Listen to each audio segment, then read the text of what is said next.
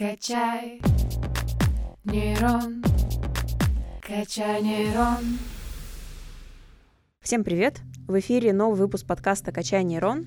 Сегодня с вами я, Александра Замкова, и мы начинаем. Тема нашей беседы отчасти знакома каждому из нас. Думаю, что во многих семьях на выходных и перед праздниками есть такая традиция наводить порядок в доме. Когда дома чисто, то мы чувствуем себя лучше. Хочется заниматься любимым хобби или просто отдыхать. Ученые ТГУ тоже любят порядок в своих лабораториях, где ведется работа над серьезными исследованиями и проектами. В нашей студии Андрей Зарубин, научный сотрудник и технолог Центра исследований и разработок перспективной технологии в микроэлектронике. Он расскажет нам, как ученые наводят порядок на своих рабочих местах. Андрей Николаевич, здравствуйте. Здравствуйте. Расскажите немного о себе, о своей лаборатории, чем вы занимаетесь. А основным направлением нашей лаборатории является изготовление пикселей сенсоров ионизирующего излучения. Данные сенсоры являются некоторым аналогом тех сенсоров, которые мы а, видим в цифровых современных камерах, но работающие в рентгеновском диапазоне. В чем особенности этих сенсоров? Сенсор представляет из себя а, матрицу из множества элементов, или как мы привыкли называть их пикселями. А размер каждого пикселя порядка нескольких десятков микрометров. Количество пикселей на матрице доходит до миллиона. Таким образом, в обычных лабораторных условиях такие матрицы сделать практически невозможно, так как э, любая пылинка, содержащаяся в атмосфере и падающая на заготовку, будет причиной дефекта. Соответственно, туда, куда она упадет, э, пиксель будет нерабочий, а скорее несколько пикселей, которые находятся рядом, то есть кластер там из нескольких пикселей, что в дальнейшем скажется на качество рентгенских изображений. Получается, лаборатории должны содержаться в идеальной чистоте. Расскажите нам, э, что такое чистое помещение глазами сотрудников лаборатории. Чистое помещение это не там, где хорошо регулярно убирается и качественно убираются, там, где контролируется количество пылинок а, в воздухе, а также бактерий и других аэрозольных частиц. И спроектировано таким образом, чтобы там предотвратить а, генерацию, накапливание и проникновение данных пылинок. Расскажите, а когда впервые было введено такое понятие, как а, чистое помещение? Само понятие чистота было введено еще известным хирургом Джозефом Листером в 1960 году, который предположил, что если удалить из операционной бактерии и предотвратить их туда проникновение, то удастся избежать осложнений после операции. А, таким образом, он спроектировал первые помещения, ну, которые были основаны на асептических методах и добился очень хороших успехов в этом плане. И когда появлялись и вводились в эксплуатацию такие помещения? Первый опыт в промышленном применении чистых помещений был применен во Вторую мировую войну, когда необходимо было делать точные детали для некоторых вооружений. Тогда использовали опыт медицины, прошлой медицины, но вскоре оказалось, что мы пришли к пониманию, что наличие, что бактерии и частицы в воздухе это две совершенно разные вещи. А когда появились э, такие чистые помещения, приближенные вот больше к современным? Это случилось в 1955 году компании Western Electric э, в Америке. В этой компании изготавливались гироскопы.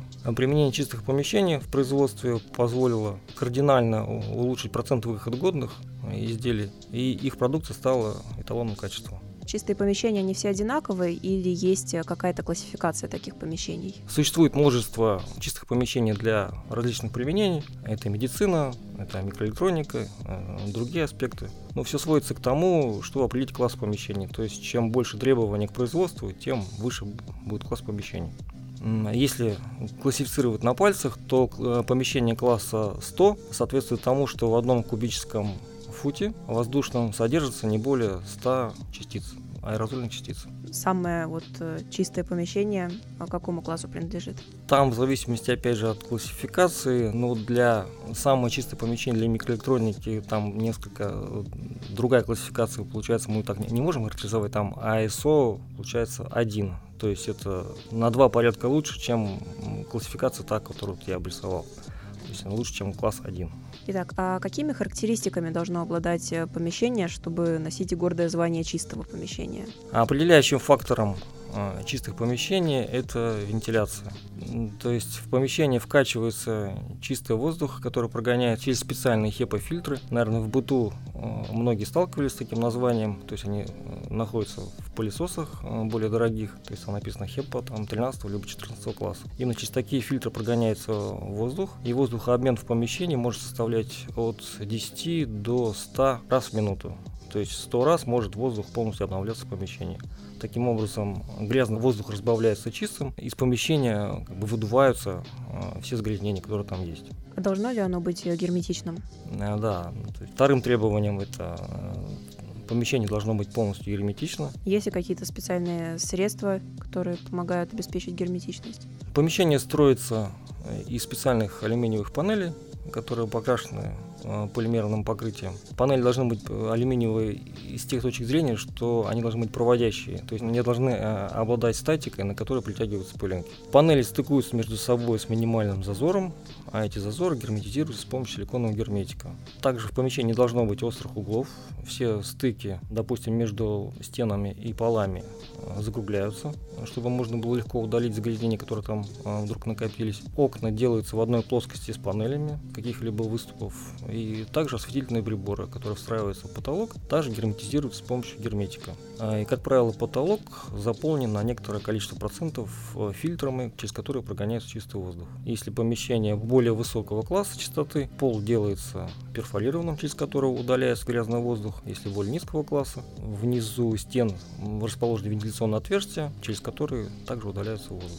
Для микроэлектроники, как правило, для высокого класса частоты используется фальш-пол. Как поддерживается чистота в таких помещениях? Как нужно там убираться? Ну, во-первых, с помощью специальных приборов контролируется количество взвешенных частиц, а уборка происходит с помощью специальных средств. То есть все э, тряпки, или как так называемые мопы, должны быть сделаны из специальных нетканных материалов, которые не генерируют частиц. Растворы моющие также должны быть специальные, которые при высыхании не оставляют после себя никаких загрязнений которые в дальнейшем могут генерироваться в воздух. А как следят за чистотой оборудования, на котором работают? Ну, соответственно, так же, как вот вытирают стены, потолки, также с помощью специальных материалов, растворов протирают периодически. То есть есть регламент уборки помещений и оборудования. Есть какие-то требования к оборудованию, то есть оно должно быть размещено каким-то особым способом? Оборудование должно быть аттестовано для определенного класса помещений, допустим, если оборудование для класса чистоты более грязного находится в более чистом помещении, то и чистое помещение уже не будет считаться такого класса чистоты, который заявляется. То есть она автоматически становится более грязным. То есть более низкого класса чистоты. А что касается мебели, например, студия, есть э, студии, которые имеют ворс. Такие студии допустимы к нахождению в таком помещении? Да, естественно, недопустимы. То есть, опять же, мебель специальная, столы, как правило, сделана из э, нержавеющего материала, столы все перфорированы, стулья также классифицируются как специальные и для чистых помещений. Есть ли вообще в таких чистых помещениях какие-то места, которые труднее всего убирать? Или, может быть, э, какие-то самые грязные места? То есть, как, как ни странно, самым грязным элементом в чистом помещении – это персонал, который там работает.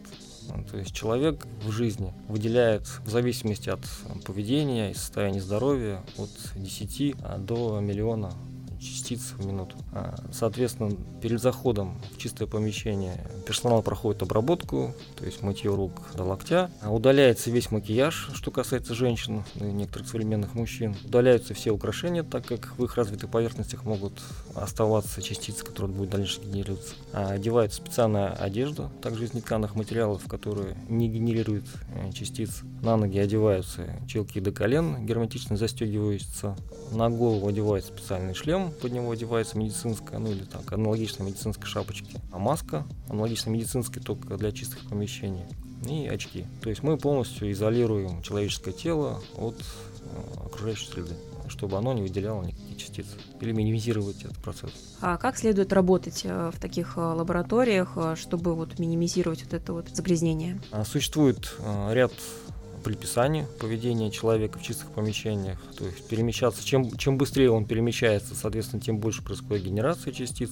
То есть нужно передвигаться размеренно, не кричать, не нависать на рабочем месте, соответственно, не чихать, не кашлять, что строго запрещено, не, не прикасаться чистыми перчатками кожных покровов, чтобы в дальнейшем не внести загрязнение в окружающую среду, ну и так далее и тому подобное. Соответственно, запрещается выносить какие-либо вещи чистое помещение, которые не предназначены для них, то есть никакой бумаги, бумага специальная, чтобы сделать какие-то записи, а никаких личных вещей, телефонов и так далее и тому подобное.